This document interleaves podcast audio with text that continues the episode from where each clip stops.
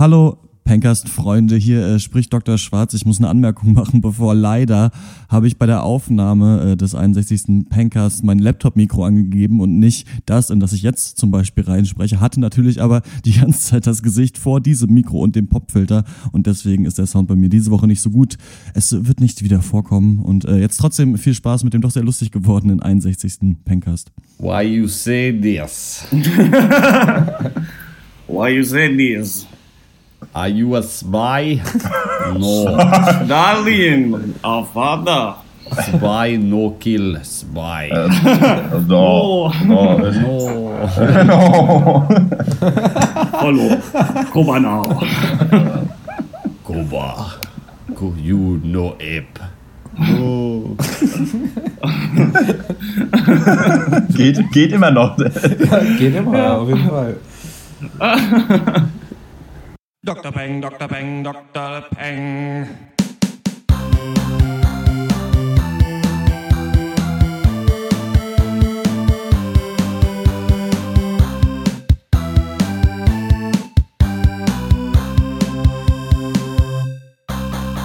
Hallo und herzlich willkommen zum 61. Pencast von drpeng.de Pop und Geist, unserem wöchentlichen äh, Film- und Serien-Podcast. Hashtag Wir hassen Filme. Heute sprechen wir über das amerikanische Sowjet-Crime-Drama Child 44 mit Tom Hardy, die HBO-Mockumentary Seven Days in Hell mit Jon Snow und Andy Samberg und die neue HBO High-Life-Serie Ballers mit Dwayne The Rock Johnson. Mein Name ist Dr. Schwarz und wie immer rede ich mit Dr. Eck, Hallo.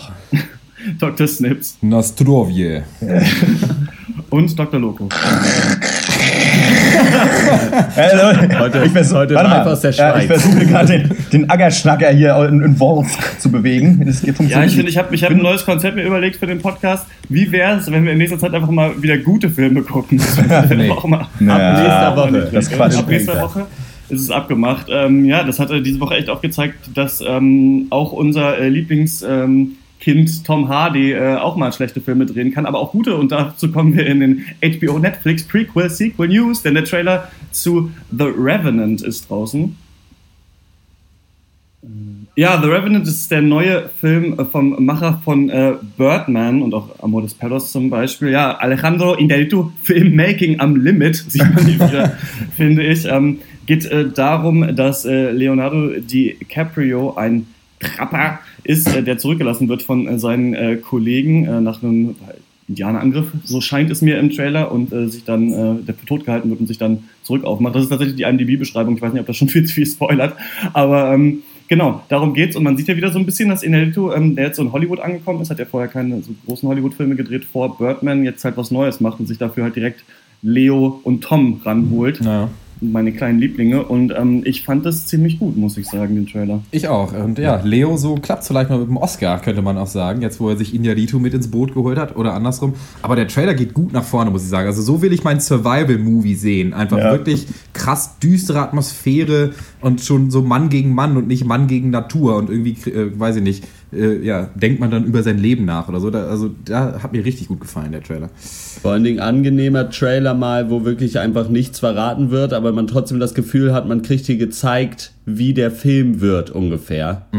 Ohne dass gleich so die zentralen Plot-Elemente irgendwie da äh, benutzt werden. Äh, sieht verdammt gut aus. Ja, sieht mega geil aus. Ähm, man hat richtig schön düstere Atmosphäre. Ich bin sofort drin, richtig starke Bilder. Man möchte kein Indianer sein, aber äh, ja, ich freue mich drauf. Ähm, Was mir super gut daran gefällt, ist diese äh, Szene, als ähm, Leo wegreitet Am Ende, äh, von ne? den Indianern Ja. und dann, ähm, das ist schon sehr, merkt man, also man merkt so ein bisschen, dass diese One-Shot-Sache aus Birdman hier mit drin ist oder sehr, so Longshots sieht man auch in den Kampfszenen und gleichzeitig aber erinnert mich das voll doll an Mad Max Fury Road einfach so, dass halt viele Leute in Bewegung halt in unterschiedliche Richtungen gehen und halt miteinander interagieren, da halt gezeigt werden, wie er dann halt diese Indianerfrau abschießt, dann nach vorne guckt und dann so völliger, völlig furchterfüllt Ja. nach hinten, dann ist der Trailer zu Ende, finde ich super. Und ich muss jetzt wirklich, hier wirklich mal sagen, so, von sowas lasse ich mich hypen und da habe ich auch mal Bock drauf. Ja, ich bin, normalerweise bin ich halt hype, sind wir so relativ hype-resistent, habe ich das Gefühl, weil die, die größten Hypes halt immer mit dem dümmsten Scheiß irgendwie so einhergehen, halt so blöden Marvel, äh, DC-Filmen und so. Und das ist ja auch alles okay, dass es das gibt und für Fans und so weiter, aber es ist halt ausgelutscht. Und ich finde halt so, für so Pseudo-Film-Nerds, wie wir das sind, da merkt man halt einfach, okay, Nerito ist super geil, Ja. Leonardo DiCaprio und sowieso an, an Leonardo DiCaprio und an Tom Hardy und zum Beispiel auch Jake Gyllenhaal, ich liebe einfach an denen so, dass du wirklich das Gefühl hast, dass die sich richtig reinleben in diese Ja. Rollen Mhm. und wirklich am Limit diesen Scheiß machen. Also richtig, ich war jetzt neulich zum Beispiel in der Theatervorführung, die total schlecht wieder waren, da habe ich wieder so gemerkt, ey krass, wie geil das eigentlich ist, dass die das wirklich so leben, ihre Sachen, und versuchen das letzte bisschen da rauszuholen. Ja. Und ähm, das ist halt hier mal sowas, ja, für so kleine äh, Indie, oder nicht Indie-Film, aber so halt Film-Fanboys, finde ich, ähm, das könnte richtig, richtig geil werden. Ja. ich. Auf jeden Fall. Auf jeden. Dann ähm, gibt es auch, auch noch einen anderen neuen Trailer und der ist ähm, zum James Bond-Film Spectre. Gibt's da schon andere Filme von, oder was?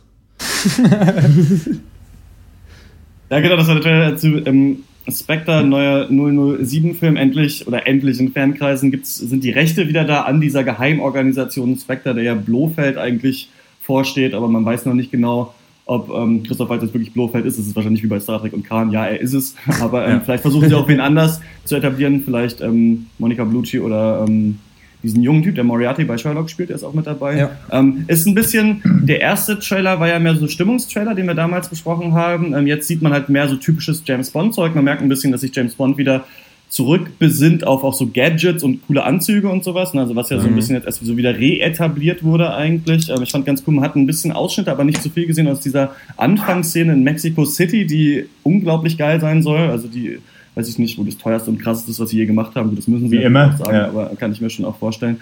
Und ähm, ich fand den immer noch cool, ich habe immer noch Bock. Ich finde, ähm, Daniel Craig macht das gut. Ich finde das ganz nice, dass halt so alle drei Jahre irgendwie ein Bond-Film rauskommt und das ist natürlich immer ähnlich. Ähm, ich hat wirkte ein bisschen mehr so campy als die Trailer Ja. davor, finde ich. Von den Dialogen her weiß man, also könnte auch sein, dass es ein bisschen daneben geht, finde ich jetzt. So merkt man so ein bisschen, weil sich doch vielleicht ein bisschen zu doll ausgeruht wird, also auch Sachen, die man immer schon gemacht hat. Aber ähm, ich habe da trotzdem immer noch Lust drauf. Würde ich mir auch zustimmen. Also ich fand den Trailer, der hat mich jetzt auch nicht umgehauen, aber ich mag Daniel Craig auf jeden Fall auch als Bond.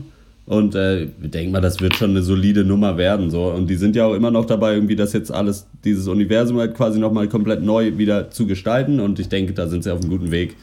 Wird man sich auf jeden Fall angucken können. Allerdings muss ich sagen, ähm, dass Kino. ich den Trailer an sich nicht noch gebraucht hätte, weil mich der, der Stimmungstrailer, wie du ihn genannt hast, äh, Dr. Ja. Schwarz, der hat mich schon gekriegt. Und auch hier in dem Trailer hat mich Christoph Waltz wieder äh, so ziemlich so ein bisschen angehypt, aber mir wurde schon wieder fast zu viel gezeigt. Also Ja. eigentlich alle Hauptaction-Szenen, eine im Schnee, eine im Sand natürlich, dann also wirklich das Bond-Girl, das Bond-Auto, die Bond-Gadgets, alles mögliche, tausend Charaktere und irgendwie Plot-Versatzstücke und da weiß ich nicht, da hätte ich gerne weniger gesehen, bevor ich äh, mir den Film angucken werde. Ja, geht mir, geht mir ähnlich. Also mir hat auch der erste gereicht. Ähm, aber ja, ich freue mich auch immer trotzdem jedes Mal darüber, äh, dass es James Bond gibt, weil eigentlich der schon James Bond nach wie vor für richtig gut soliden Actioner alle paar Jahre steht und äh, mit meistens Ja. ziemlich coolem Style und ja, ich freue mich drauf. Ich weiß gar nicht, ob das Craigs letzter Bond ist. Ähm, ich glaube ja.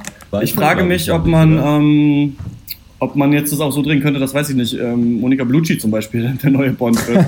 ähm, oder also ob wir so weit sind, weil sowas wird ja heutzutage ganz gerne gemacht, dass man das mal irgendwie swappt. Mhm. Ähm, wie gesagt, gibt es auch einen Artikel äh, von Dr. Mihi bei uns auf Dr. Peng zu dem Mhm. Thema.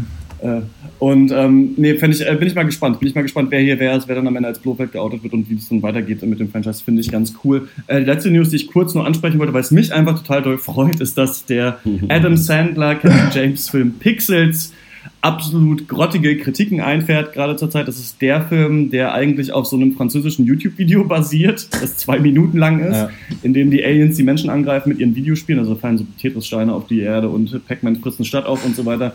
Und ähm, da gibt es halt jetzt einen Film mit Adam Sandler und was ich vor allem interessant fand, ist, dass halt äh, Adam Sandler einfach so wirkt scheinbar, als hätte er überhaupt gar keinen Bock mehr auf den Scheiß zu machen, also so richtig so half-assed Performances einfach da abliefert. und ähm, ja, ich hasse, glaube ich, nichts mehr als dieses, als, äh, als jemand, der auch selber Videospiele spielt und sich da auch so ein bisschen auskennt, als diesen Pseudo-Hype auf so die alten Klassiker, die so dazu gemacht werden und halt, weiß ich nicht, dann rennt man mit einem Pac-Man-T-Shirt rum und so weiter und das ist quasi ja das nochmal so kondensiert für aber eigentlich ein Publikum, das die Sachen gar nicht gespielt hat oder damit auch gar nichts zu tun hatte, aber es soll ganz schrecklich sein. Ja, zum Glück, ey. Also ich bin ja schon mehrmals aus dem Kino gegangen, weil nur der Trailer von Pixels kam. Und auch das- nicht, wieder, nicht wieder zurückgekehrt. Das spricht für sich. Nee, also äh, ich glaube, Adam Sandler hat auch selber zugegeben, dass er alles nur noch half-ass macht und keinen Bock mehr hat. Aber ich meine, er hat immer noch ein Publikum, das muss man auch so, äh, so sehen. Aber äh, für uns ist es auf jeden Fall gar nichts. Also da werden mich keine zehn Pferde reinkriegen in den Film. Ja, Ja. Ich war auch schon geschockt, als der halt der Trailer im Kino kam und nicht alle Leute einfach ge- geboot haben, sondern manche sogar gelacht haben. Zugegebenermaßen nur sehr wenige, aber selbst das war mir eigentlich schon Ja. zu viel. Ja, ist nicht der Rede wert, ey. Weg, ab in die Tonne damit und äh, Weiter. So. Weltall. Viel, viel besser ist natürlich das nächste Thema, über das wir sprechen. Und äh, das ist äh, ein Film, ist ich vor zwei Monaten ins Kino gekommen, aber wir äh, waren damals nicht sicher, ob wir uns den im Kino angucken sollen oder doch jetzt, äh, wenn er zum Beispiel auf iTunes ist jetzt raus. Ähm, und der heißt äh, Child 44. Are you on your own? You remember when we first met? You thought that I was rude. He was staring at me. I was mesmerized by your beauty. There will always only be you. I came as fast as I could. There's been a terrible accident. Alexei's son has been hit by a train. A train? He's claiming his son was murdered. I am sure you realize murder is strictly a capitalist disease. You have to be quiet. There is no murder in this country. There is no murder. Do you understand? Someone has slaughtered my son! And you do nothing! The killer is still out. Ja, Child 44, auf Deutsch Kind 44 oder Kind 44 vermutlich, das stand da nicht. äh, und natürlich auf Italienisch Il Bambino Numero 44. Ist ein äh, Mystery Thriller, der auf dem gleichnamigen Buch von Tom Rob, Tom Rob Smith basiert. Äh, mitspielen tun unter anderem Tom Hardy, Gary Oldman, Noomi Rapaz und äh, Vincent Cassell. Ja, der Film spielt in der Sowjetunion in den 50er Jahren, also als Stalin noch das Sagen hatte und die Amtssprache noch Englisch mit schlechtem russischen Akzent. und handelt von dem MGB-Agenten Leo Demidov, der, naja, was soll man sagen, er macht halt so Geheimdienstsachen. Und eines Tages wird aber das Kind eines Kollegen von ihm tot aufgefunden und die offizielle Aussage dazu ist dann, dass das ein Unfall war, denn also beziehungsweise sein Kollege stimmt da eigentlich nicht zu, weil das Kind irgendwie, also dann wird da der Report gefälscht und man weiß nicht so ganz und er glaubt eigentlich, sein Kind wurde ermordet. Someone was slaughtering our child!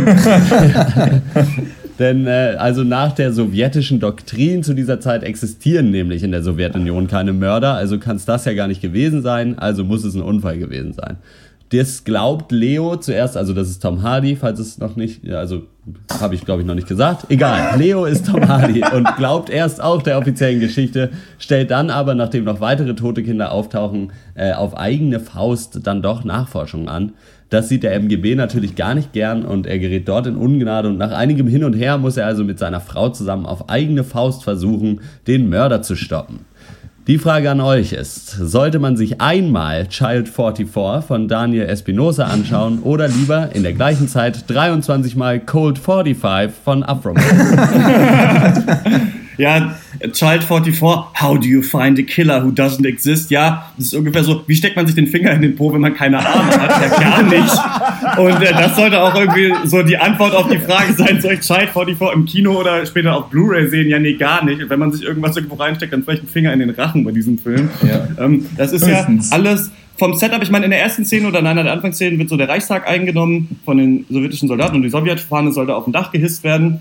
Und da hat aber irgendwie Leos Kumpel hat ganz viele Uhren am Abend, sind Uhren, die halt deutschen toten Soldaten geklaut hat. Und das würde auf dem Foto halt ein schlechtes Licht auf das Regime werfen. Und genau das ist natürlich die Parabel für den Plot des Films. Alles, was von der kommunistischen Maxime abweicht oder ihr widerspricht, muss vertuscht werden. Und das ist schon, finde ich, There's No Murder in Paradise ist eine ganz interessante Prämisse, die man so einem Film geben kann. Diesen, dass du, dass du eben so einen ähm, Agenten da hast, der dem Regime treu ist, aber dann merkt eben, dass doch Sachen passieren, die nicht stimmen dürfen und so weiter und der auch seine Frau dann ins Messer liefern soll und so weiter. Das könnte alles ganz okay sein, aber ähm, zum Beispiel bei äh, Victoria Birdman und ich finde auch Tokyo Tribe gibt es ein Gimmick in diesem Film und das Gimmick überstrahlt für mich den eigentlichen Film und ma- macht den im Positiven besser, finde ich. Also man könnte sowohl bei Victoria Birdman oder auch bei Tokyo Tribe sagen, okay, der Film an sich hat ein paar Schwächen, aber bei Victoria und Birdman dieser One-Shot und bei Tokyo Tribe für mich halt, dass es einfach ein fucking japanisches Hip-Hop-Musical mit Martial Arts ist, so, macht es einfach für mich geiler und äh, da kann ich immer Sachen abnicken, die vielleicht nicht so cool sind. Ja. Bei Child 44 ist es für mich genau umgekehrt.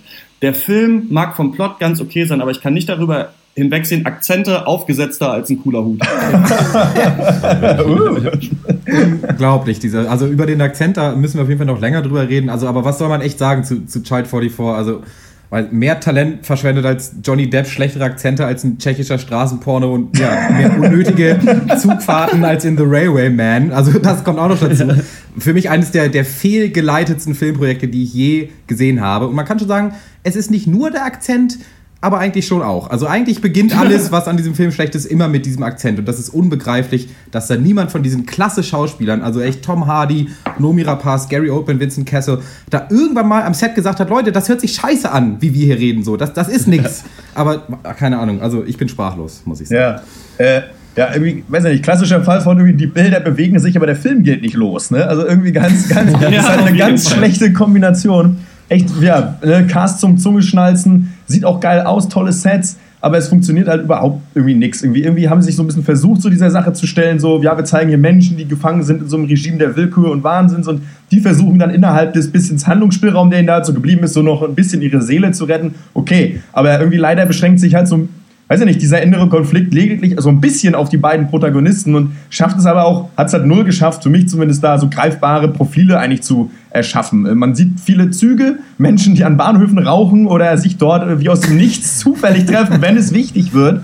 Ähm, Gefühlte 72 Mal wird uns gesagt, dass die Sowjetunion es nicht so mit Meinungsfreiheit hatte. Und irgendwann ist das dann halt langweilig. Ganz komisch. Und, und dann hilft auch wirklich nicht, dass die Leute alle russische Akzente hatten. Ich wusste ja auch noch, dass, sie, dass wir in, so, in der Sowjetunion sind. Also, weil das hatte eine, eine gesagt, dass in Russland das alles nämlich nicht so mit der Meinungsfreiheit ist. Ne? Also da nochmal ein Querverweis, falls jetzt der Zuhörer rausgekommen ist. Ich kann auch jetzt auch, ich könnte jetzt auch anfangen, so ein bisschen, ich finde nicht, dass dieser katastrophal vorgetragen wird, aber es beschleicht einem beim Gucken schon öfters das Gefühl, dass alle am Set besoffen waren. So echte Russen sollen Russisch reden, wenn englischsprachige Schauspieler das über zwei Stunden mimen, wirkt es aber eher so, als wenn die sich auf dem Schnapsabend einen Spaß machen. Ähm, an, an sich super, super simpler Plot, Kata katastrophal erzählt. Hier wird ein Rätsel aufgebaut, das keins ist und das echt nur fordernd ist wegen seiner verworrenen Erzählweise. Nervt wie Sau. Ähm, Leute kommen. Und ja, zu und zu lang. So, genau. Ja. Es ist wirklich, man hat das die ganze Zeit, also ich stimme euch auf jeden Fall zu, man hat die ganze Zeit das Gefühl, irgendwie, es passiert irgendwas, aber man weiß überhaupt nicht warum. Leute tauchen immer genau da auf, wo sie gerade benötigt werden, zum richtigen Zeitpunkt. Irgendwas passiert, irgendwas passiert und nichts, ja, nichts geht voran irgendwie. Und ja, weiß ich nicht, mit diesem äh, äh, Akzent so, das kann man halt machen, wenn, von mir aus kann man es machen, wenn in einem Film, was weiß ich, wie jetzt hier, wie hieß dieser mit dem U-Boot? Äh, Black, Sea. Lexi? Black Sea, wo du wenigstens eine Gruppe irgendwie Engländer und eine Gruppe Russen hast, wo es Sinn macht, dass alle Englisch reden, damit man es verstehen kann und dann aber klar ist, wer zu welcher Gruppe gehört, falls sich jemand nicht merken kann äh, bei acht Leuten. Aber hier sind ja wirklich alle Russen. Das sind alles Russen, Ja. die sich miteinander unterhalten und sie sprechen alle Englisch mit verschieden komischen, verschieden schlechten, dicken russischen Akzenten. Und das ist einfach nur, das kann man so einfach nicht machen. Und dann dazu hier auch mal wieder ein klassischer Film, wo der Soundtrack mal wieder alle, wirklich alle Preise nach Hause holt, was angeht. So, diese Szene ist so, deswegen kommt solche Ja. Musik. Ja, das Ja. krass. Und das ja. wird einem auch direkt am Anfang schon mitgeteilt. Also ich, ich finde gerade die erste Szene, der, also der Film geht los. Es wird also geschrieben, Text auf dem Bildschirm. Es gab bis dann und da mal äh, so eine Hungersnot und da sind viele verhungert und dementsprechend gab es viele Waisenkinder. So weit, so gut. Das versteht man. So, dann kommen erstmal ein paar Close-Up-Shots von halt traurig guckenden Kindern.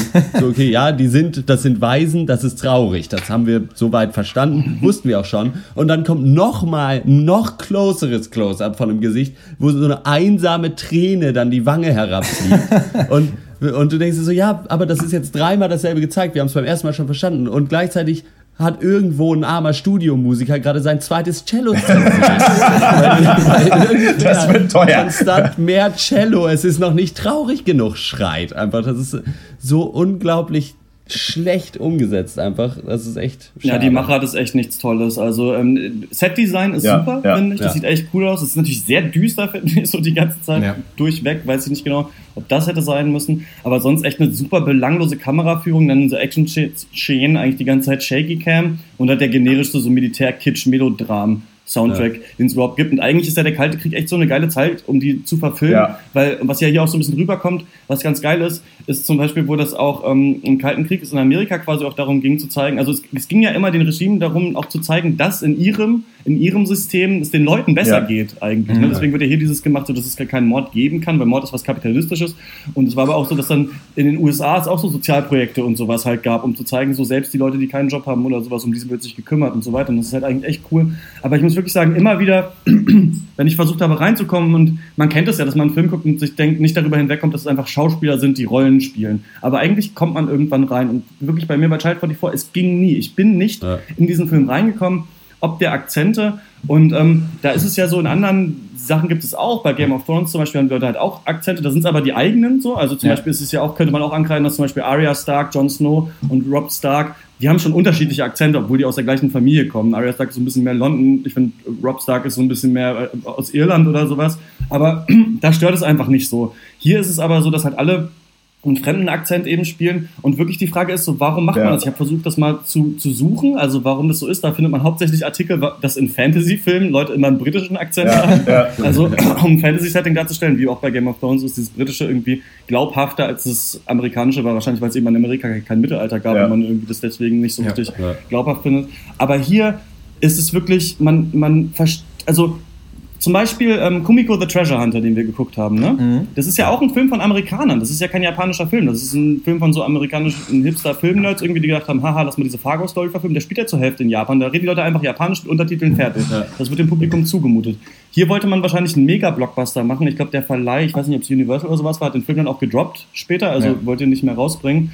Und ähm, das ist halt wirklich die Frage, was versucht man damit zu bezwecken? Also man hätte ja einfach sagen können, redet doch einfach normal Englisch. Ich weiß ja, dass sie in Ja. Russland sind, weil dann hätte, hätte man ja wirklich, also trotz der Machart, die nicht gut ist und dem überladenen Plot und dass man nicht gut reingebracht wird, hätte ich immerhin sagen können, wie alle anderen, Tom Hardy gibt eine großartige Performance. Aber das, selbst das konnte ich hier irgendwie nicht sagen. Ja. Auch, ich fand auch die Chemie zwischen ihm und seiner Frau, das hat für mich alles nicht funktioniert, weil die ganze Zeit halt dieser schlechte Akzent aufgesetzt wird. Also ich, Ja. ich wir sprechen das jetzt oft an, aber ich finde, man muss es auch sagen, denn ich finde, es, es geht gar nicht. Finde ich auch. Und man würde sich ja auch nicht so hart aufregen über die Sprache, wenn sie eben nicht, wie ihr es schon angesprochen habt, das halt auf alle anderen Aspekte des Films irgendwie abfärben würde. Ja. Denn man muss schon sagen, dass dieses Worldbuilding schon so der, eigentlich der stärkste Aspekt des Films ist. Also man hat schon das Gefühl, man ist in einem trostlosen, dreckigen Russland und es gibt ein unterdrückendes Regime. Das wird vernünftig dargestellt, Ja. aber eben nur, bis die Leute den Mund aufmachen, weil dann bist du wieder am Filmset in Amerika mit 30 Amis. Ja? Und, so, und so zieht es dich halt immer wieder raus. Und du, genauso wie Dr. Schwarz hatte ich äh, dasselbe Problem, du kommst nicht in diesen Film rein, du kommst nicht in diese Welt rein. Nee.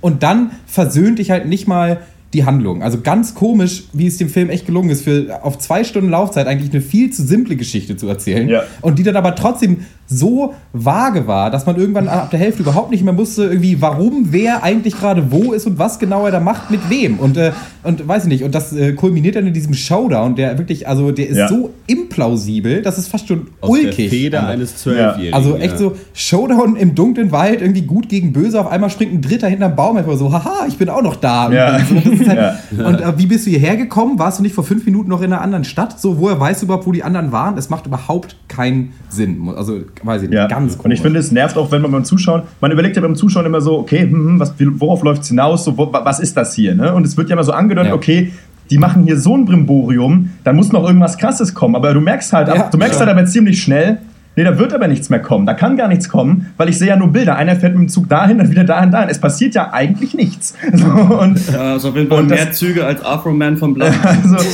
und irgendwie, und, und ab dem Zeitpunkt, so an dem halt irgendwie Tom Hardy seine Uniform ablegt und gegen Dreck und Verschwitztheit tauscht, denkt man, ist halt einfach nur ein Besowski, der seine Gürtelschnalle in der Gürtelschnallenfabrik sucht. So. Und das ist natürlich, das, das ist natürlich aufwendig, aber wenig unterhaltsam. So. Also, äh, Ja, ja, ja.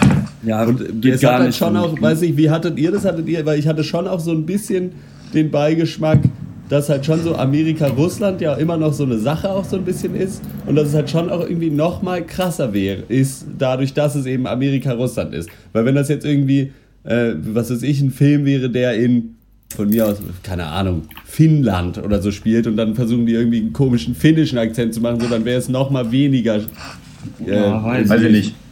Ich habe wirklich das Gefühl, dass wir hier irgendwie am Abend angekommen sind, dieser Art der, des Filmemachens, also dieser Akzentnummer. Ich glaube, das kannst du einfach, das ist einfach irgendwie rassistisch auf eine Art und deswegen funktioniert es Ja. eigentlich nur in Humor, finde ich. Also, Ja. weil da, ich, meine Gags können gerne rassistisch sein, die ich mir anhöre. Ich kann mich da herrlich beeiern über Sachen. Ähm, und ähm, deswegen finde ich, da klappt es halt immer. Deswegen hätte man einfach vielleicht die Outtakes einfach drin lassen sollen. Dann wäre zwar noch eine halbe Stunde länger Ja. gewesen, aber da hätte man was zum Lachen gehabt, weil das hat, ist einfach nur ungewollt komisch die ganze Zeit, gerade weil sich der Film auch so verdammt ernst nimmt. Also, Ja. das ist ja noch Wa- warum, warum traut man sich das eigentlich, äh, immer den russischen Akzent so durchziehen zu müssen? Weißt du, keine, es würde doch niemand einen amerikanischen Film machen, wo die Leute schlechtes Deutsch-Englisch sprechen, weißt du? Außer Arnold Schwarzenegger. So. Aber das wäre dann schon wieder, das wäre halt schon wieder witzig dann. Aber dafür nimmt sich der Film halt viel zu ernst. Also ja, ja, aber jeden das ist, Fall. ist, naja, ist halt Quatsch, unnötig und Blödsinn. Aber auf jeden Fall ganz toller Film von mir, Dröll von Ölf Matroschkas. Also, jo, Was gibt's denn von dir? ja, habe ich doch gesagt. Nee. ähm, äh, von mir gibt es äh, drei von äh, zehn äh, Dr. Panks. Ähm, Äh, Von mir gibt's äh, 0 von 10 Punkten. Ich fand das, also weiß ich nicht, ich weiß nicht, was, was ich da geguckt habe. Ähm, Ja. Da kann, also das, das reißt mich so daraus, dass mich nichts anderes, was dabei ist, die tollen Schauspieler und das geile Set da irgendwie wieder, dass ich da irgendwie wieder Punkte verteilen kann. Irgendwer hätte merken müssen, was das für ein Bullshit ist. Also weiß ich Ja, nicht. also wenn der Film halt weniger Anspruch, weniger Stars, weniger Geld gehabt hätte oder we weniger gute Sets oder so, dann wäre hier, glaube ich, schon so mit einer mittelmäßigen Bewertung davongekommen. Aber so finde ich es halt fast unverzeihlich, wie er konstant einfach bei allem daneben gegriffen wurde. Und der Film schafft es echt, selbst aus dem goldjungen Tom Hardy noch einen absoluten Clown zu machen. Insofern äh, muss ich äh, Child 44 auch mit einer dicken, fetten Null abstrafen, ja. Mich würde mal interessieren, ob Tom Hardy und äh, Gary Oldman und die ganze Bande vorher wussten, dass sie das in einem schlechten russischen Akzent sprechen müssen, weil das kannst du im Skript ja eigentlich nicht erkennen. Wer weiß, wer weiß, wie das geschrieben alles in, laut, alles in Ja, gut, Lautschrift vielleicht ist es wahrscheinlich. auch direkt schon so geschrieben, ja. In äh, IPA, ja, keine Ahnung. Ja, wenig Mystery, wenig Thriller, wenig Zusammenhang, viel Shallow, 0,5 von Ja, 10. warte mal, aber, Aber den halben, den halben hat er da- da-. Den halben Da Punkt ich- gibt es nur für Il Bambino Numero Quadrato. Ja. da muss ich eigentlich auch nochmal nach unten korrigieren. Aber ist eigentlich vielleicht auch egal. Ist auch wurscht. Komm. Es ist egal. Es ist Dieser vielleicht auch Film. egal. Bewertung. äh, verteilen. Child 44 ist seit längerem Kino jetzt wahrscheinlich schon wieder draußen. Kann man sich aber auf 4. Juni. iTunes angucken. Kommt demnächst auch auf äh, DVD und äh, Blu-ray raus. Wenn ihr eine Meinung dazu habt, wenn ihr den auch so schrecklich findet, diesen Akzent oder ganz toll, wenn ihr uns vermitteln wollt, was so super an dem Film war, dann schreibt uns eine Mail an drpeng.gmail.com oder tweetet. Aber da habt ihr nur 140 Zeichen, ne? Ja. An Dr. Peng und wir kommen zum nächsten Thema und das ist Seven Days in Hell. The Williams pool match.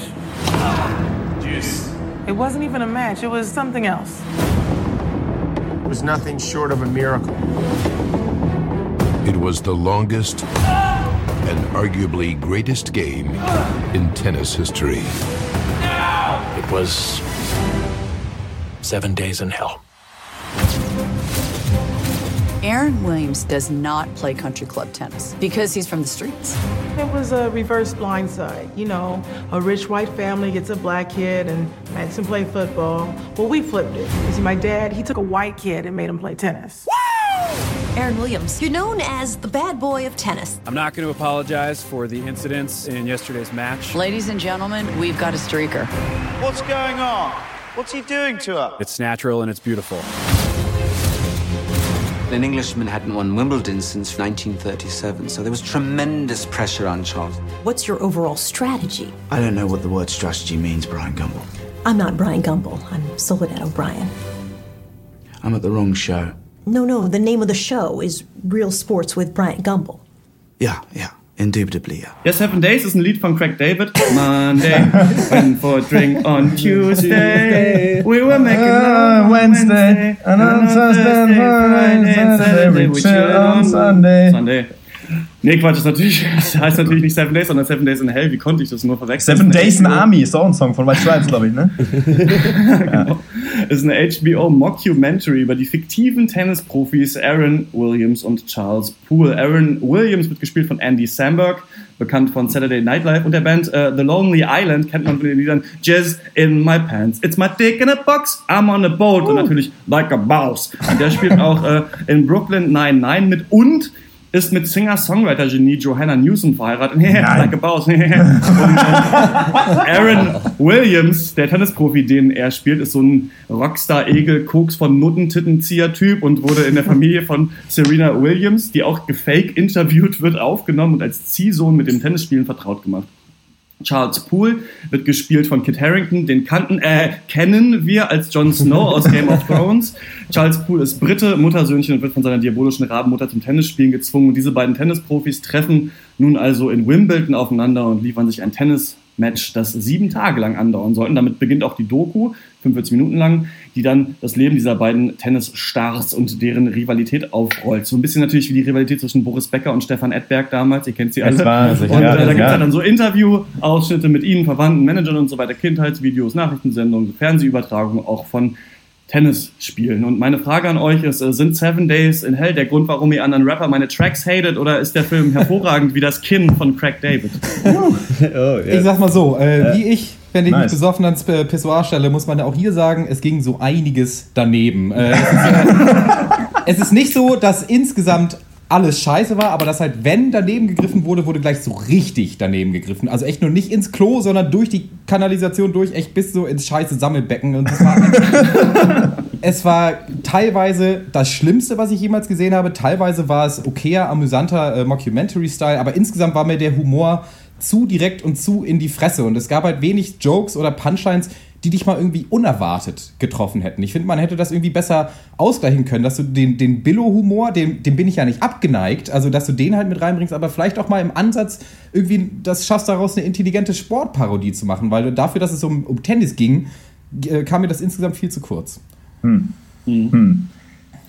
Ja, also ich hätte mir lieber ein tatsächliches siebentägiges Tennismatch angeguckt als diese 45 Minuten auf jeden Fall, weil das sowohl witziger, spannender, tiefgründiger und auch einfach besser geschauspielert gewesen wäre.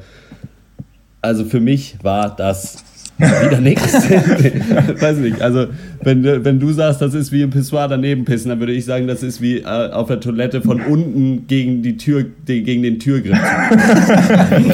schwierig, schwierig, schwierig. Ja. Also ich weiß nicht, ob es auch, ich meine, sowas hat ja auch immer viel mit Tagesstimmung und so zu tun. Ich dachte eigentlich, ich wäre gut drauf, als ich das geguckt habe, aber äh, irgendwie bei mir hat da wirklich, wirklich, wirklich fast gar nichts geguckt. Das Einzige, was Dr. Loco vorhin schon gesagt hatte, war die eine Szene, wo der Kommentator sagt, Second Serve after Ja. killing a man. Da musste ich schmunzeln und der Rest war irgendwie einfach... Ja, ich weiß auch nicht, äh, also ich, ich wusste, als ich das angefangen habe zu gucken, erstmal gar nicht, was das ist. Ich habe nur gehört Seven Days in Hell und dann, äh, ich wusste gar nicht, dass das äh, lustig sein soll. Und dann ging es halt los und war dann aber auch, ich musste dann auch erstmal richtig reinkommen und gepeilt, krass, den, den kennst du ja, das ist doch hier der, der Bose, der eine, der darüber singt, dass er einer ist oder wie einer. ähm, und ich finde eigentlich so ein, so ein Fake-Documentary-Scheiß kann halt hart lustig sein oder generell so Fake irgendwie äh, TV-Shows, genauso wie was ich Burning Love oder so, hier mit Ken Marino und sowas, das kann schon hart geil sein. Also genau. Mockumentaries, ja. Und ähm, ich finde, ähm, Seven Days in Hell hat das schon auch geschafft. So teilweise einfach ganz geil, so diese, diese, diese Fake-Interviews fand ich teilweise recht witzig. Diesen BBC-Typen, der die ganze Zeit gequalmt hat, der war schon hart zu doll und irgendwie auch daneben. Und auch eigentlich schon nicht mehr lustig, aber irgendwie konnte ich da trotzdem noch lachen und ich musste mir halt auch vorstellen, wie wäre das, wenn ich das mit wem zusammen gucken, äh, zusammengeguckt hätte. Und ich glaube, da hätte ich auch öfter gelacht, als ich es dann am Ende getan habe. Ähm, aber ich habe keine Freunde, insofern muss diese Bewertung reichen. äh, ähm, und das, daher kommt auch der ganze Hass übrigens vom Pencast. Also für alle Zuhörer, wir gucken alles immer alleine. Und, und zwischen den Pencasts sind wir auch immer alleine. Also das ist einfach so. Also dass ihr wisst. Es wird am Ende einfach nur verdammt clever. Das ist aber alles vorproduziert, wir kennen uns eigentlich Ähm, gar nicht. ich fand's aber- Es wird von einem Algorithmus Am Ende finde ich das aber trotzdem, ja, ich fand das, ich finde die guten und schlechten Seiten im Endeffekt beide nicht so wirklich der Rede wert. Das ist halt so ein bisschen so eine Pipi-Kaka-Comedy-Sache, äh, die für ein Massenpublikum auf jeden Fall tauglich ist und man kann sich da auch schon mal ein bisschen drüber bepinkeln, aber muss man auch nicht unbedingt haben. Also, äh, ja, irgendwie Banane. Ja, das ist, das ist halt so, die Gags sind halt hier beim- wie beim Tennisspiel, halt Hit and Miss. Und manche Sachen funktionieren total gut, andere Sachen, oder ich fand halt manche Sachen echt total witzig, weil sie dann so blöd Ja. waren. Also jetzt natürlich diese Sache so, dass manche Sachen halt völlig bescheuert sind und aus dem Kontext raus. Aber ähm, du hast es halt nicht immer. Also manche Sachen klappen nicht und ähm, dann wird sich auf diesen Sachen, die dann aber schon am Anfang nicht funktionieren, so doll ausgeruht. Also da werden halt echt so Ja. Gags zu Tode geritten, die einfach nicht verdammt lustig sind oder die so komisch sind. Zum Beispiel gibt es da so eine Szene, ähm, wo eine Gerichtsverhandlung gezeigt wird und dann sieht man halt diese Zeichnungen von der Gerichtsverhandlung und sieht halt so Bilder und die sehen halt immer mehr aus wie so ein Disney-Cartoon. Und dann wird das aber nicht gelassen, was ich lustig gefunden hätte, wenn Ja. man einfach immer mehr Ja. Bilder ge- gesehen hätte mit immer mehr Disney-Figuren reingemalt, einfach unkommentiert, sondern dann wird halt auf diesen Zeichner angespielt und so dessen Lebensgeschichte erzählt und sich so darüber lustig gemacht, wie er halt irgendwie die äh, Gerichtszeichnerwelt aufgewühlt hat damals. Und ähm, das ist dann nicht mehr so, so lustig. Es ist halt cool, dass der Film dann einfach komplett weggeht daher, also diesen absurden Humor feiert. Aber dann klappt es auch wieder manchmal nicht. Andere Sachen, zum Beispiel als er eine Unterhose entwickelt, die man nicht sieht und dann sieht man halt, geht die Kamera halt drüber, man sieht halt, dass die Eier unten raushängen. So. Da kann ich drüber lachen. So. Also. Plus, ganz am Ende in den Credits ist echt diese Szene, wo Jon Snow halt so sagt, er ist halt irgendwie auch, er, er ist mit Wasser eingießen und dann gießt er sich halt total zittrig Wasser ein. Das ist halt schon lustig. Ja. Und dann fällt er halt irgendwie über so einen Tisch runter. Dann wird wieder zurückgestellt, hat er ein Ja. Telefon in der Hand und fällt halt wieder runter gegen sowas. Und dann noch irgendwas. Und das war halt so blöde. Also ich fand, über manche Sachen konnte ich hart feiern. Plus, was ich sagen muss, was ich cool finde daran, ist, dass eben Kit Harrington hier mitspielt, der eigentlich, den man halt eigentlich nur aus Jon Snow kennt. Ich finde, der kriegt nicht so coole Lines. Also äh, am Anfang hat er ein paar Gags, sind echt schlecht. Aber ich finde, da er eh dieses bubihafte, dullihafte, also auch in, als Jon Snow an sich hat, passt es hier eigentlich ganz gut. Also ich finde eigentlich der größte Pluspunkt des Films ist, dass er nur 45 Minuten lang ist. Ich finde, das ging dann gerade so. Da habe ich, ähm, ich war gut drauf, habe mit ein paar Leuten geguckt, ihr habt ja reingeguckt, aber ich hatte ein paar Leute so und wir haben es Seit wann gucken wir denn gefeiert. jetzt Sachen mit halt anderen so Leuten? geklappt Ja? Was ist das? die äh, Sachen, die nicht so gut ähm, funktioniert haben, die sind dann so ein bisschen runtergefallen. Aber wenn man natürlich so dann komplett drauf achtet so und wirklich großes Entertainment erwartet, ist das Quatsch. Aber ich finde auch, dass du das Mockumentary-mäßige und auch diese, ähm, dass es halt in so verschiedenen Epochen ja irgendwie spielt und sich dann natürlich auch dann das Fernsehen verändert und dass da so ein bisschen nachgebildet wird oder diese Interviews, auch diese Tennisspiele, dass es eigentlich ganz cool gemacht war. Also so vom Handwerklichen. Aber ja, ist nicht Ich so der finde Rede halt, ich finde halt, dass sowas bei einer Mockumentary halt gegeben sein muss, ist, dass die Mockumentary selber nicht so tut, als wäre sie eine. So, und dann ist es halt, also so, da, es kann ja trotzdem total klar sein, dass es eine ist, weil es total überzeichnet ist. Aber hier ist mir das alles viel zu sehr als, so guckt mal, hier ist jetzt noch ein Witz aufgetragen. Also da fehlt jegliche Trockenheit. Meinst bei du so wie bei ähm, What We Do in the Shadows war ja zum Beispiel eine, Zum die Beispiel. haben, die echt gut Genau. war. Da haben sie das ja echt gut gemacht. Ne? Ja, oder auch zum Beispiel, was weiß ich, Trailer Park Boys. So, die sind ja, die labern ja auch die ganze Zeit nur Scheiße und machen die überdrehtesten Sachen, aber da ist es niemals so aufge, also das weiß ich nicht, da, es ist einfach viel trockener vorgetragen und nicht so mit so mit dem äh, mit der Hand schon im Anschlag aufs Knie, um sich gleich den Schenkel klopfen. und halt dann auch so so gerade so ja, eine Sache noch, so gerade so diese Pipi-Kaka-Aspekt, so kann auch super lustig Ja. sein. Bei sowas brauche ich aber immer dann, das muss vom Kontext her irgendwo wenigstens noch ein bisschen Sinn machen, dass das passiert. So, dann kann ich das auch gerne akzeptieren und auch drüber lachen, aber hier ist es wirklich einfach nur irgendwie Schnitt und dann, hahaha, guck mal, hier jemand hat einen riesigen Schnitt. für mich äh, hatte ich so, habe ich auch Ja. so die Tendenz erkannt, dass die eigenen Witze nochmal erklärt werden, nachdem sie schon gemacht wurden. Was Ja, mich halt total gestört hat. Aber es gibt halt diesen einen äh, Talkshow-Host und der Witz ist halt, dass das so ein total schmieriger Pedo ist, der halt Kit Harrington an die Wäsche will einfach. Und dann gibt's halt Cut zu einem Interview und irgendwer sagt, ich glaube John McEnroe, ja, also dieser Talkshow-Host, das ist übrigens ein total schmieriger Typ, der wollte Kit Harrington die ganze Zeit an die Wäsche. Und ich so, ja, das habe ich gerade gesehen. Warum sagst du Ja, das ja, das nochmal? stimmt, ja. Und Ja, das, das passiert das echt. und bei ja. dem Gerichtszeichner zum Beispiel passiert es auch, weil der Witz ist ja, dass er halt so wie ein Disney-Cartoon malt und das ist auch lustig, wie du sagst, aber dann gibt es auch wieder Cut zu dem Interview. Ja, also dieser Gerichtszeichner, der war echt komisch, hat immer so gezeichnet wie in einem Disney-Film. Ich weiß, ich weiß das, das war der Witz. Ja. So, und das, das, hat mich, äh, das hat mich echt aufgeregt, aber ich muss sagen, es, es hatte echt lustige Sachen. Also für mich das Lustigste war eigentlich, dass immer irgendwann ein amerikanischer Sportreporter eingebettet wurde, der dann irgendwie einfach in verschiedenen Ausführungen immer nur gesagt hat, wie scheiße und langweilig eigentlich Tennis ist. So, das, das, da da geht es dann halt so in Richtung Sportparodie, da kann ich echt was mit anfangen. Aber ich muss sagen, insgesamt viel zu viel Füller und von der Qualität insgesamt mir äh, zu niedrig. Obwohl ich ja wirklich Fan bin von amerikanischen Comedies, wie Dr. Loco gesagt hat. Ja, also von mir gibt es trotzdem 6 von 10 Punkten. Ich fand, das war eigentlich ein solides Projekt. Ähm, Gerade auf die Laufzeit. Anderthalb Stunden hätte man auf keinen Fall ertragen davon, aber so als Gag einfach, das, das ist für mich eigentlich das Hauptding, dass Jon Snow so einen blöden Tennisspieler spielt mit ein paar lustigen Witzen. Finde ich, kann man sich das angucken, aber es braucht keiner gesehen haben. Ja, fasst es ganz gut zusammen. Äh, von mir 4 von 10 Punkten. Äh, von mir gibt es 5 von 10 Punkten. Nicht alleine gucken, macht ihr einen Pilz auf und dann geht das schon. Das ist dann schon, kann man schon mal lachen. Äh, Wenig Mystery, wenig Thriller, wenig Zusammenhang und kein Cello macht 0 Punkte von 10. Das waren aber vorhin noch 0,5. Ja, da war ja auch noch mit Cello. Und natürlich, Ähm, ja. Das äh, kann man sich jetzt angucken, eben den Weiten des Interwebs, äh, Seven Days in Hell, wenn ihr das äh, gesehen habt und das auch so blöd fand wie Dr. Eck oder auch so verdammt lustig wie ich. Schreibt uns eine Mail drpeng.gmail.com oder tweetet at Dr. Peng. Nicht ab, erwarte noch ABV von Achendorf West. Alles ist in der Fantasie des Mädchens geschehen. Was soll mit ihr werden?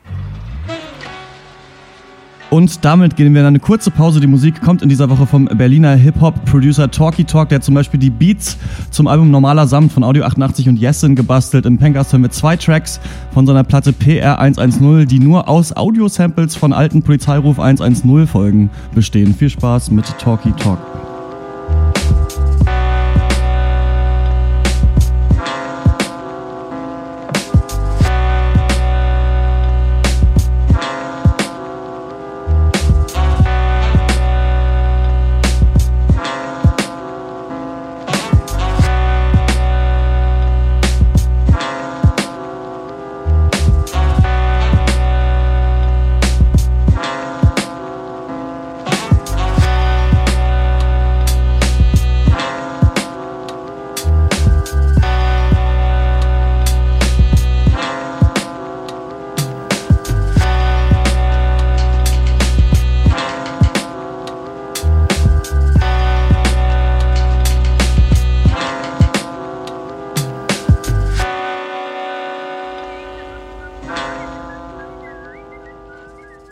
Kommen wir zum nächsten Thema und das ist Ballers. You ready? Let's go. Looking for a guy who could set the edge for you? Spence, you still dreaming about laying people out? Hold up, this the game that chose us. Right now, my dreams are all about deals and dollars. I'm your financial manager, and I will put your money to work. Before the window of opportunity close up. Hey, I saw, I conquered, I ball. Yeah, What are the three most important things to you? Football. yeah, God. yeah. Family. That's good. For a second there, I thought you were going to say friends. Let's ball. Let's go ball. You're gorgeous. You're the second guy who's hit on me today. Is it the Axe body spray? Tell me. Deep down inside, you a straight hustle like the rest. I miss hitting people. Ballers ist ein äh, Sport-Comedy-Drama von äh, HBO, in dem äh, Dwayne The Rock Johnson äh, die Hauptrolle übernimmt. Und er spielt den Ex-Footballer äh, Spencer Strathmore, der jetzt eben nach Ende seiner aktiven Karriere als eine Art Finanzberater äh, für aktive Spieler äh, fungiert. Und seine Welt besteht dann also aus ihm, so seinen, seinem unbeholfenen Boss, Schrägstrich der Fame-Hure Joe, äh, ja, oh Gott, seinen äh, aktiven Football-Klienten, die gibt es natürlich auch noch, die sich halt so manche Fehltritte erlauben und die, seinen Ex-Kollegen, die auch alle so ihre Probleme mit dem äh, frühen Ruhestand dann haben. Und, und Ballers zeigt uns eben also beide Seiten der eierförmigen Football-Medaille. Einerseits die Ziellosigkeit von diesen Ex-Spielern, die also mit Ende 20 keine Karriere mehr haben. Andererseits die noch Aktiven, die mit Mitte 20 Millionäre sind, aber mit Geld nicht umgehen können und in ihrem Superstar-Image irgendwie gefangen sind. Ja, äh, Leute, Ballers, äh, bleibt ihr am Ball? Ich muss sagen, ich fand es erstaunlich witzig, weil irgendwie einfach die Chemie zwischen den Schauspielern, glaube ich, einfach stimmt. Und hier Dwayne der Stein Johansen.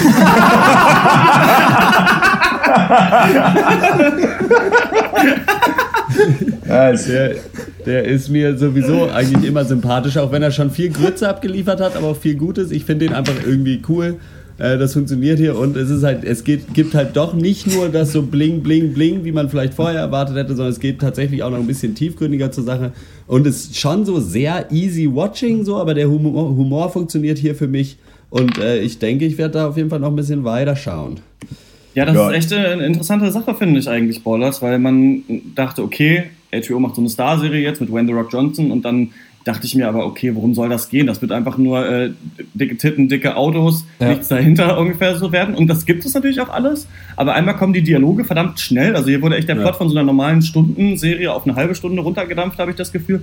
Und die Serie nimmt sich eben genügend ernst und bietet eigentlich doch dann ein ganz interessantes Setting, nämlich dass es er halt Ja. Ex-Profi ist und irgendwie halt Kohle machen muss und halt bei dieser Agentur arbeitet und da halt neue Stars halt ähm, quasi dann managen soll und ranholen soll und er kennt sich da natürlich aus und dass diese halt Rising Stars, diese Abkammer halt so, so totale Idioten sind, nicht wissen, was sie mit der Kohle machen sollen und so weiter und halt einfach so diesen Lifestyle abfeiern und das fand ich eigentlich eine schöne Dynamik, weil Dwayne The Rock Johnson es auch mit so mit der nötigen Ernsthaftigkeit alles rüberbringt, diesen Lifestyle, Ja. dass man halt einerseits fett Kohle hat und irgendwie super begehrt ist, aber andererseits auch gucken muss, was man so mit seinem Leben anfängt. Das ist Film von der Machart jetzt nichts tolles Apple und Kettle Chips Product Placement ist da drin. Eigentlich eine schreckliche Kameraführung, finde ich. Also es ist echt so, vier Leute sind am, am Tisch, vor, vier Leute Shot, Close-Up, Close-Up, Close-Up. So, also das ist nichts Ja. irgendwie beson sonderlich toll ist, aber es muss ja auch nicht jede Serie jetzt auf diesen neuen Widescreen-Style sofort aufspringen. Es sieht halt echt aus wie so eine normale Fernsehserie einfach Ja. von früher. Ja. Aber ähm, was mich wirklich überrascht hat, ist ja, zum dritten Mal diese, die nötige Ernsthaftigkeit, mit der diese Thematik vermittelt wird und dann trotzdem witzig sein zu können. Und was ich fand, so ein bisschen auch wie bei Empire, dass die Schauspieler zwar so ein bisschen Dulli-Rollen spielen, aber dass ähm, da genügend Schwere eben reingeben und sich da wirklich reindenken Ja. in diese Rollen und auch authentisch wirken in diesem überzeichneten Setting eigentlich. Also das finde ich echt, ist denen gut gelungen. Ich finde es ganz geil, dass man jetzt mal so ein, äh, ich nenne es jetzt mal, keine Ahnung, easy listening Drama hat. So, weißt, du, es geht, erstmal, es geht nur 30 Minuten, was super angenehm ist. Und es hat eben ganz wirklich einen guten Mix hingekriegt aus so halt Ernsthaftigkeit und was ihr auch gesagt habt, Ernsthaftigkeit und so ein bisschen Comedy. Ähm, aber halt natürlich jetzt nicht über die gescriptete Gags, sondern die Comedy liegt da eher so ein bisschen subtiler Genau. drin. Und das finde ich gelingt super gut. Also erstmal äh, Dwayne Eisenfuß, der König unter dem Berg, äh, ist halt, ähm, äh, macht das super cool, ähm, passt da auch natürlich vom Typ her super rein. So Ex-Footballer, ich meine, der Typ ist eh äh, ein Mann wie ein Haus, das passt schon mal. ähm, ich finde, die haben einen schönen atzigen Soundtrack gemacht, das stimmt schon soweit alles. Und äh, ja, war einfach erstaunlich unterhaltsam. Und ja, was Dr. X sagt, da kann ich auch nur beipflichten, die Chemie unter den Leuten passt irgendwie gut, das ist angenehm, man kauft denen das irgendwie ab. Und es ist eben auch mal interessant, so mal so einen Einblick zu kriegen, auch mal so einen, vielleicht, also, sag ich mal, einen kritischen Ins auf Football-Business. Ähm, äh, wie eben mit den Stars umgegangen wird und so weiter. Es ist halt eben knallhart und genauso wie The Rock, der in seiner Rolle ja als ehemaliger Profi ja nur auch mit irgendwie Kohleproblemen struggelt und da auch so ein bisschen auf, der, auf Messers Schneide sich bewegt. Und ähm, ja, echt, weiß ich nicht, unerwartet gut. Äh, ja, das, ich war auch sehr überrascht. Muss ich Interessant sagen. auch, ähm, finde ich, dass wir hier mal wieder so einen mehr oder weniger geradlinigen Good Guy als Hauptperson haben. Also nicht irgendwie so, ein- so ein geplagter Anti-Held mit tausend Problemen und Alkoholiker und sonst irgendwas, aber einfach nur so ein Typ, äh, der will sich um seine Freunde kümmern, der will Fixpunkt sein für seine Umgebung, für, für, seine, für seine Kumpels und The Rock verkörpert das echt gut, finde ich. Und, äh, und ist trotzdem nicht eindimensional oder langweilig. Es wird schon angedeutet, dass er natürlich auch seine eigenen Problemchen hat, aber wie gesagt, er ist nicht so dieser klassische Anti-Held, von dem man sich echt jetzt äh, mittlerweile auch mal wieder äh, übersättigt hat. Und äh, ja, ihr Ja. habt es auch schon gesagt, dieser Gespür für Humor. Einfach mal Szenen ausspielen lassen. Für mich ein ganz großer Pluspunkt. Und einfach mal merken, wann es von alleine lustig wird und wann man nicht irgendwie Aufbau, Aufbau, Ja. Punchline bringen muss. Und es hat einfach, ja, einfach einen guten Flow einfach. Und äh, aber nicht nur im Humor, auch in den ernsteren Szenen, weil das da zeigt sich nämlich auch wirklich mal so scharfes Writing. Also da ist nämlich nicht alles nur irgendwie easy watching Humor, irgendwie äh, Comedy.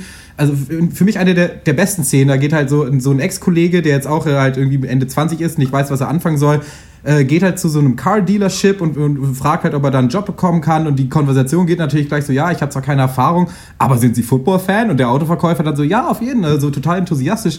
Und dann sagt er, ja, ja, ich habe hier mehrere Jahre in Miami gespielt und der Verkäufer direkt so mit dem versteinerten Grinsen, ah, ich, äh, ich, ich erinnere mich gar nicht mehr an dich. Und das, ähm, das ist, ja, und das ist halt natürlich ein bisschen besser, wenn man es jetzt sieht, als wenn ich es nacherzähle, aber es bringt einfach äh, super gut diese, diese Vergänglichkeit von Ruhm eben rüber, was halt schon auch eigentlich sich durch die ganze erste Folge zieht. Und äh, ja, also ich muss sagen, wirklich äh, auch wie ihr extrem überrascht von der Qualität. Gibt es ja auch eine gute Szene, wo ähm, Dwayne The Rock Johnson das auch nochmal so erzählt, wie das bei ihm war, dass er halt dachte, wenn er fertig Ja. ist mit Football, kriegt er tausend Anrufe und Ja. äh, gibt irgendwie eine geile Pressekonferenz und alle feiern ab und es geht halt kein Hahn mehr nach dir, wenn du die Leistung nicht erbringst und dass, dass halt auch diese Stars Gefahr laufen, die ganze Kohle halt rauszuhauen, weil sie diesen Lifestyle eben ihrer Kollegen auch ähm, auch führen wollen und dann eben am Ende mit nichts da sitzen so. Das ist halt echt super interessant. Was ich noch ganz witzig finde, Producer ist Mark Wahlberg Jo. und The Ja, Rock und Mark Wahlberg haben doch zusammen diesen ähm, Pain and Gain. Pain and Gain gemacht von, äh, wie heißt der mit den Explosionen? Mike, Michael Bay. Michael Bay, ja, Michael Bay. äh, genau. Und da wollte ich, hab, habt ihr den gesehen? Also ich, Nee. äh, Nee, ich nicht. ah, ich, ich nämlich auch nicht. Also ich, Der soll aber ganz gut sein. Echt? Ich Also, glaub, der soll oder auch so nicht so scheiße kacke, sein. wie er aussieht. Ich habe Ja, gehört, das das soll auch wieder sein. überhaupt nicht hinkriegen, den Humor. Ja, Das, ist okay. halt, das ist halt echt so eine Michael Bay Show, so halt wieder sein soll. Aber das fand ich ganz interessant, weil es jetzt schon so ähnlich ist. Also als hätten die am Set sich so gedacht, warum machen wir sowas nicht mal für HBO so ein bisschen smarter eigentlich? Ja, ähm, ja finde ich. Ähm, Michael. die Leute sind einfach so geile Bauern mit Lebenserfahrung. das ist einfach schön anzusehen. Ja, auf jeden Und es ist natürlich so, die Vergänglichkeit des Fames ist natürlich auch was, womit wir uns früher oder später beschäftigen werden Ah, müssen. ist so. Aber, aber wir kennen das Kohle haben wir eh schon nicht. Also nicht. Es, es, es Das ist, soll ja abgeschafft werden.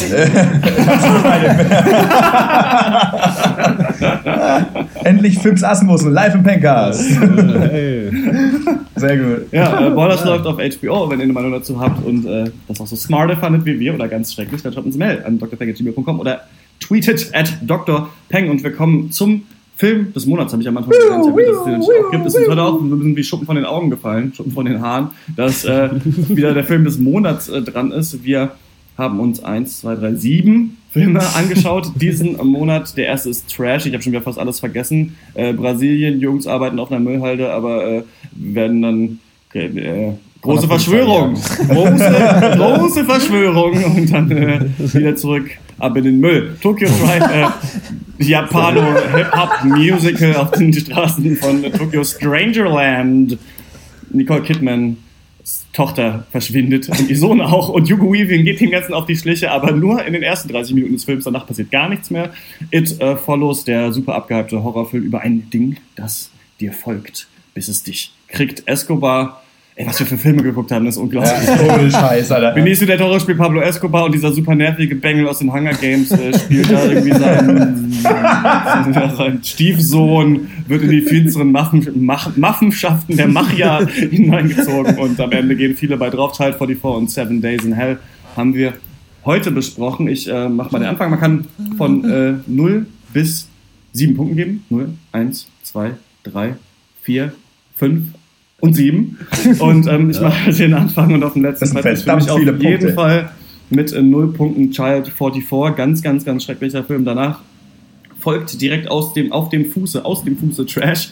Äh, fand ich auch überhaupt nicht äh, cool, war, ja, hat nicht funktioniert einfach, dieser Kinderabenteuerfilm. Dann kommt Strangerland, hatte einen richtig, richtig coolen Anfang, der dann überhaupt nicht umgesetzt wurde mit zwei Punkten. Dann kommt äh, schon äh, Seven Days mit drei Punkten fand ich eigentlich ganz okay als Projekt. Ich weiß nicht genau, irgendwie fand ich Escobar noch ein bisschen besser, hatte ganz schöne Shots. Äh, Benicio del Toro hat das gut gemacht, aber sonst äh, braucht man den Film eigentlich auch nicht gucken. Und dann ähm, Filme, die man sich angucken sollte, meiner Meinung nach sind einmal Tokyo Tribe, holt euch viele Leute zusammen, das ist echt ein lustiges Hip-Hop-Musical-Ding und komplett in Deutschland im Kino, was ich immer noch beachtenswert finde. Und auf dem ersten Platz ist äh, für mich It Follows, bei weitem auch nicht für mich der beste Film des Jahres, aber hatte viele intelligente Ideen, hatte eine tolle Kameraführung, hat äh, viel eigentlich gemacht, was man sonst nicht so im Teenie-Horror sieht. Also die Charaktere nicht komplett überspielt und sowas. Also ich finde, der hat echt viel richtig gemacht und wird ja auch sogar von Horrorfans echt hochgehalten. Und das ist für mich der Film des Monats. Alles klar. Ähm, dann mache ich weiter. Child 44 von mir null Punkte. Äh, Niet auf jeden Fall, sage ich dazu. Das ist ein, ein russisches Wort, das ich kenne. Das muss ich auch anbringen. Äh, danach Seven Days äh, in Hell. Beide Sachen, die wir heute geguckt haben, für mich abgeschlagen. Äh, das schlechteste, äh, ein Punkt. Danach Strangerland für mich auf demselben Grund wie bei dir, Dr. Schwarz, nur zwei Punkte. Super Anfang, danach absolut gar nichts mehr. Ähm, Escobar gehört für mich ins Mittelmaß, hat für mich das Konzept von Anfang an überhaupt nicht funktioniert, obwohl es irgendwie interessant war. Ähm, Tokyo Tribe vier Punkte, eben auch nur äh, wegen diesem interessanten Konzept. Das sollte man sich angucken, da, da stimme ich zu. Das ist äh, auf jeden Fall ein Besuch ins Kino wert. Hat mir aber persönlich einfach nicht so gut gefallen. Äh, muss ich auch mal sagen, dass es einfach nur persönlich ist.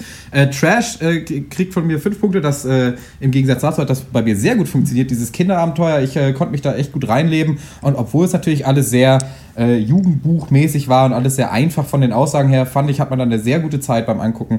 Und äh, auch mein Film des Monats, äh, It Follows, den äh, rechtfertigt den Hype nicht ganz, aber ist trotzdem, ja. denke ich, hier äh, der solideste und innovativste Film. Gut, innovativ, Tokyo Tribe, weiß ich nicht. Auf jeden Fall der für mich der beste Film des Monats. Äh, also, äh, so, Child 44 kriegt äh, von mir null Punkte, obwohl, obwohl viele Züge. Ähm, fand, fand, mag, ich, mag ich eigentlich sehr gern Züge. So, Seven Days hatte auch keinen, deswegen nur ein Punkt. Ähm, it, it, Follows, ich, hab's, ich, hatte, ich hatte zwischenzeitlich zwar keinen Sex, aber trotzdem abgeschüttelt. Äh, ich hatte äh, nur zwei Punkte. Äh, äh, ich bin es losgeworden. Äh, Strangerland, auch wie bei, ja, es, es geht mir wie euch allen. Äh, wie viele Punkte It Follows? Drei? Zwei. DOS. Zwei, ja, auf, Russisch, auf Russisch DOS. ähm, äh, äh, ja, Strangerland, super geil angefangen und ich finde auch ein ganz cooles Ende gehabt. Dazwischen nicht so gut, das ist meistens dann nicht so gut für einen Film. äh, deswegen, ich, ich, ich, rezensiere Filme. Unbezahlt. So, äh, Strangerland, deswegen nur drei Punkte. Ähm, Escobar, Benicio del Toro, super geil. Ich hatte auch eigentlich ganz gut Bock auf den Film. Ja, aber irgendwie haben die sich da ein bisschen verrannt und ja, und der Bengel von Hunger Games, ey, weiß ich nicht, lass, macht, weiß ich nicht. Opa Na, Ganga Games. Ganga Games. Ja. Leider nur vier Punkte, muss ich sagen. Ähm, Trash hat für mich auch als Kinderabenteuer, äh, so Jugendfilm, erstaunlich gut funktioniert. Erstaunlich wenig Müll, also äh, besser als gedacht. Äh, fünf Punkte und auf jeden Fall ähm, für die, die Boldness, die diese Leute hatten, äh, die Tokyo Trap gemacht haben, die muss äh, honoriert werden. Ich finde, sie haben es super hingekriegt. Natürlich albern, natürlich auch alberne äh, Lyrics und so weiter. Und irgendwie hätten, die, hätten der Soundtrack auch noch fetter sein können. Aber ey, das ist irgendwie so geil und ähm, sieben Punkte verdient, aber weit abgeschlagen von dem ganzen, ganzen anderen Kram, der da irgendwie, den wir auch geguckt haben. Also, jo, sieben Punkte. Jo, also Seven Days in Hell, null Punkte in Dunkel. ja, ja, ja. äh, gut, äh, Das war's. brauche ich nichts weiter zu sagen. Hab, ja, genau, mehr habe ich nicht, jetzt weiter bin ich noch nicht gekommen, dann haben wir ja angefangen. Äh, nee, äh, aber auch äh, richtig schlecht. Child 44 mit einem Punkt. B bisschen schade jetzt, dass ich da den einzigen Punkt jetzt noch verteilen muss. Egal. Ging nicht anders. Äh, Trash mit zwei Punkten. Und dann kommt schon, ich hatte mir Sorgen gemacht, dass ich äh, Strangerland ja nicht geguckt hatte, aber es war dann doch einfach, weil Strangerland nicht zu gucken besser war als diese drei Filme. Deswegen kommt äh, mit der logischen Schlussfolgerung Strangerland äh, auf irgendeinem Platz, der drei Punkte gibt. Und äh, danach kommt dann äh, Tokyo Tribe. Da bin ich sehr auf Dr. Snips Seite. Das ist auf jeden Fall ein Spektakel, sollte man sich angucken. Hat mich, also ist aber jetzt so als Film nicht so viel Mehrwert unbedingt. Halt super Experiment. Fünf Punkte gibt es dann für den äh, Kokainbaron Escobar. genau. äh, einfach hauptsächlich, weil halt Benicio der Bulle so schön war. Äh, und für mich aber auch Film des Monats auf jeden Fall It Follows. Und, Sieben Puntos. Damit ist It Follows unser Film des Monats mit äh, 23 Punkten auf dem Platz danach. Ja. 20 Punkten Tokyo Tribe, Escobar mit 16, ähm, Trash mit 13, Strangerland mit 10, Seven Days in Hell mit 5 und Child 44 mit 44 Punkten. Ach doch, Film des Monats. Weil eine Zahl im Namen ist. Nee, hat nur einen Punkt, ist äh, nicht unser Film des Monats geworden. Dann ähm, kommen wir zur Abschlussrunde. Was hat uns sonst noch so popkulturell und sonst wie weiter äh, bewegt? Und da werden sich wahrscheinlich ein paar Sachen äh, überschneiden äh, bei uns, denn wir haben uns ja alle gesehen dieses letztes Wochenende Ja. ähm, auf einem fulminanten äh, Party und Spiel- und Spaß-Wochenende und ich finde, das war wieder wunderschön und wir haben echt diesmal auch richtig geile Spiele äh, gespielt und äh, aber zuerst Ja. uns natürlich äh, die Schwerter des Königs mit Audiokommentar von Uwe Boll angesehen. Ja, Ähm, ja. Ich habe das ja auch euch schon mal gesagt, aber es ist immer so ein bisschen peinlich, wenn man bei mir ins Zimmer kommt und durchs DVD-Regal schaut, weil da echt viele Filme von Uwe Boll sind, weil man halt nur dann die mit Audiokommentar tatsächlich äh, kriegt. Kann man sich nicht, kann man nicht im Internet streamen, quasi mit diesem Kommentar und nur dann sind sie eigentlich guckbar. Leider ist äh, die Schwerter des Königs drei Stunden lang auf der DVD. Und Ja. das ist echt interessant, denn der Film soll ja richtig scheiße sein. Das kriegst du natürlich nicht hundertprozentig mit, wenn du den mit Audiokommentar guckst, weil du die Dialoge eben nicht hörst, aber die sollen auch echt grottig sein. Das ist ein Film, da hat Uwe Boll quasi versucht, Herr der Ringe zu machen, nachdem Herr der Ringe ganz groß rausgekommen war. Und es ist wirklich wieder spannend, äh, dass, was er so erzählt, was sie an Materialkosten hatten, was sie sich für Gedanken gemacht haben, wie das gedreht wurde, was sie für hochkarätige Schauspieler da eigentlich mit dabei haben, Jason Statham zum Beispiel. Und ähm, wie man es dann trotzdem so versanden kann, wie immer eigentlich bei Uwe Boll. Also finde ich wieder wirklich äh, interessant, wie er das einfach halt nicht hinkriegt. Für mich immer der Michael Bay des kleinen Mannes. Es sieht, es sieht dann nicht mal geil aus am Ende und ist trotzdem scheiße.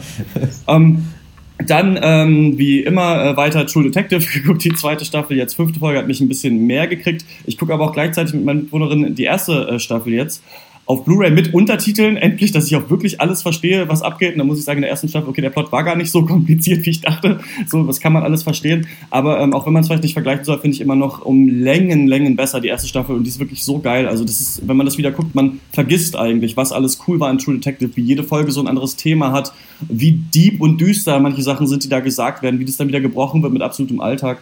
Super. YouTube-Kanal, den ich äh, rausgefunden habe, Jib Djibouti Dubs. Ähm, das ist so lustig, ne? Er wirklich nehmt euch mal Zeit, wenn ihr mal Bock habt und äh, irgendwie traurig seid. ein bisschen Ähm, ja. So ein Typ, der diese ähm, Teleshopping-Sendungen, die es halt gibt, ne, wo Leute halt Sachen verkaufen, äh, halt so nochmal neu dubbt halt. Und der hat halt viele Sachen drin, er erzählt halt den gleichen Scheiß, aber auch halt echt mal die allerdümmsten Witze. Keine Ahnung, so lustig zum Beispiel am Anfang von Teleshopping gibt's immer so ein Bild in so einem Blaustich oder so schwarz-weiß, in dem halt gezeigt wird, wie dein Leben ist und was du so für Probleme hast. Und dann brauchst du aber irgendwie den neuen die zum Beispiel, das ist das so ein Gerät, wo du Klopapier reinstecken kannst, um dir damit den Arsch abzuwischen, damit du das Klopapier nicht selber anfassen musst. Und das ist halt am Anfang so, wie das halt so voll scheiße ist. Das sind halt so dumme Sachen, das ist halt, eine Mutter ist halt völlig überfordert. Das ist, glaube ich, für Dumpcakes. Das ekligste, was ich je gesehen habe, ist ein Pulver, Ja. auf das du Soda, also so Cola oder sowas drauf streust und dann machst du es in den Ofen und da kommen Brownies dabei raus. Und äh, da kommt halt am Anfang, sie kocht halt, haben wir viel, hat keine Zeit und der Kind kommt halt und sagt, halt, Mom, do you love me? No! so. Und das ist halt schon, da kann ich halt mal drüber lachen und das ist echt so lustig, weil jedes Video nur so zwei Minuten lang ist. Und dann wollte ich mit euch kurz drüber reden. Jackbox, ein Spiel, was wir gespielt Ja, das- haben. ja. Ähm, das äh, ist You Don't Know Jack, kennt man ja vielleicht, so ein Quizspiel für einen ähm, PC früher gewesen. Und jetzt Jackbox sind wirklich, das kostet, glaube ich, 20 Dollar, 25 Dollar. Und das ist 25 jeden, Euro, ich, so. das ist jeden Dollar oder jeden Euro wert, finde ich, den man dafür ausgibt. Das ist eine Spielesammlung und ihr könnt es, wir haben es auf dem Beamer gespielt, und ihr könnt euch dann mit euren Smartphones oder wenn jemand anderen Laptop hat und ihr alle im WLAN eingeloggt seid, halt, könnt ihr das als Controller benutzen und dann da halt eure Antworten eingeben. Das heißt, wir haben es halt mit acht Leuten gespielt, jeder konnte halt quasi im Geheimen seine Sachen eingeben und da gibt es halt unterschiedliche Spielkonzepte. Eins ist Fibbage, das war so ein bisschen wie genial daneben, das wird eine dumme Frage gestellt und dann sollst du Ja. halt Antworten darauf schreiben. Das Spiel gibt auch Antworten vor und wenn halt Leute deine Antwort glauben, kriegst du Punkte und so weiter. Eins, wo du malen musst und das, was ich fast am besten finde, einfach nur du kriegst ein Wort und hast dann zehn Sekunden Zeit, irgendwas Lustiges dahin hinzuschreiben und dann können halt einfach nur alle voten, ob das geil ist oder nicht. Und da haben halt bei uns die dümmsten Sachen gewonnen, aber auch die eloquent lustigsten Sachen. Und da hatte ich wirklich den Spaß meines Lebens. Also ich, das ist eins der besten Partyspiele äh, so von, Ja. von so Videospielen halt, die ich je gesehen habe. Ist auf jeden Fall auch mein Highlight der Woche. Äh, Jackboxgames.com, glaube ich, ist die Webseite. Jackbox Party Package heißt das Ding, gibt es auf Steam und überall eigentlich. Und das, ja, man kann, also was Partygames angeht, ist das äh, ganz, ganz, ganz vorne mit dabei. Einfach. So sieht das aus. So sieht das aus. Ja, guck mal, ein bisschen wie bei Child 44, ne? Jetzt, wenn es wichtig wird, bin ich auf einmal wieder da. Einfach nur mal kurz weg vom Server. Ja, äh, bin ich überhaupt dran? Ja, bitte. Ja, Ja, ja nee, äh, mein Highlight äh, auf jeden Fall auch äh, Jackbox kann ich alles empfehlen. Auch noch nie so viel Spaß gehabt. Also scheiß auf Mario Kart. Äh, hier, hier geht's richtig rund. Nee, herrlich. Ähm, natürlich nur, wenn man sehr gut mit Sprache kann, so wie wir. Das ist natürlich klar. das können ja viele nicht so gut. Äh, so, ansonsten, ich habe mir neues Rasierwasser gekauft, hatte, habe mich mal wieder so ein bisschen wie ein- so in den 50er, 60ern gefühlt, wie so ein richtiger Kerl. Ne? Dann, noch Tom, dann noch Tom Hardy gesehen parallel, wie er durch, die, durch Russland stürmt. Da dachte ich mir, Mensch, es ist ein bisschen, es, ist, es, es hat was Uriges. Äh, aber brennt wie Feuer. Ne? Also da Vorsicht, Vorsicht. Ansonsten äh, Lamb of God, neues Album rausgekommen, Sturm und Drang, Ja. geht auch gut klar. Äh, kann er, einem- weiß ich nicht, ob ich eine Empfehlung ausspreche. Ich höre auch mal ganz gerne manchmal Metal und das, das bockt halt wie Sau. Insofern, wer, in so einer, wer sich für so eine Musikrichtung interessiert, kann da gerne mal reinhören, macht da nichts verkehrt. Ähm, ja, Freunde.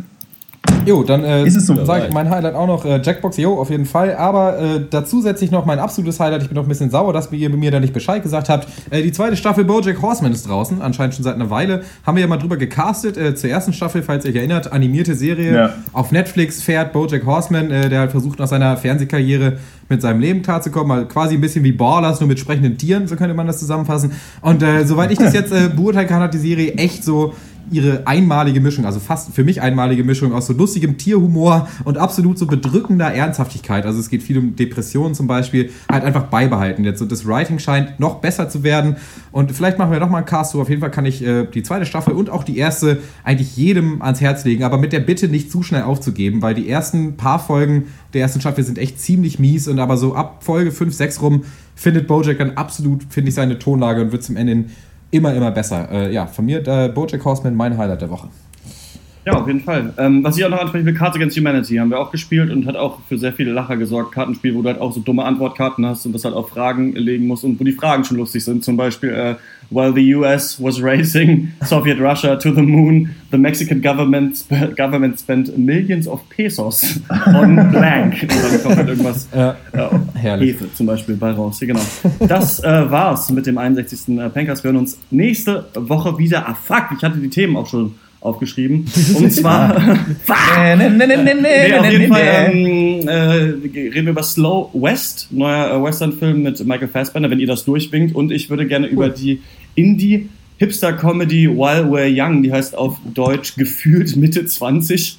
Ähm, äh, die äh, soll aber nicht so schlecht sein, wie das jetzt klingt. Mal gucken und außerdem sowas, so, so leichter Rom-Coms haben wir ganz selten im Cast. Und da reden wir Ja, dann na, na bitte. nächstes, Na bitte. nächstes Jahr, nächste Und Woche. Serie? Wissen wir schon? Serie? Serie? Ähm, nee, weiß ich jetzt noch nicht. Aber finden wir bestimmt auch was.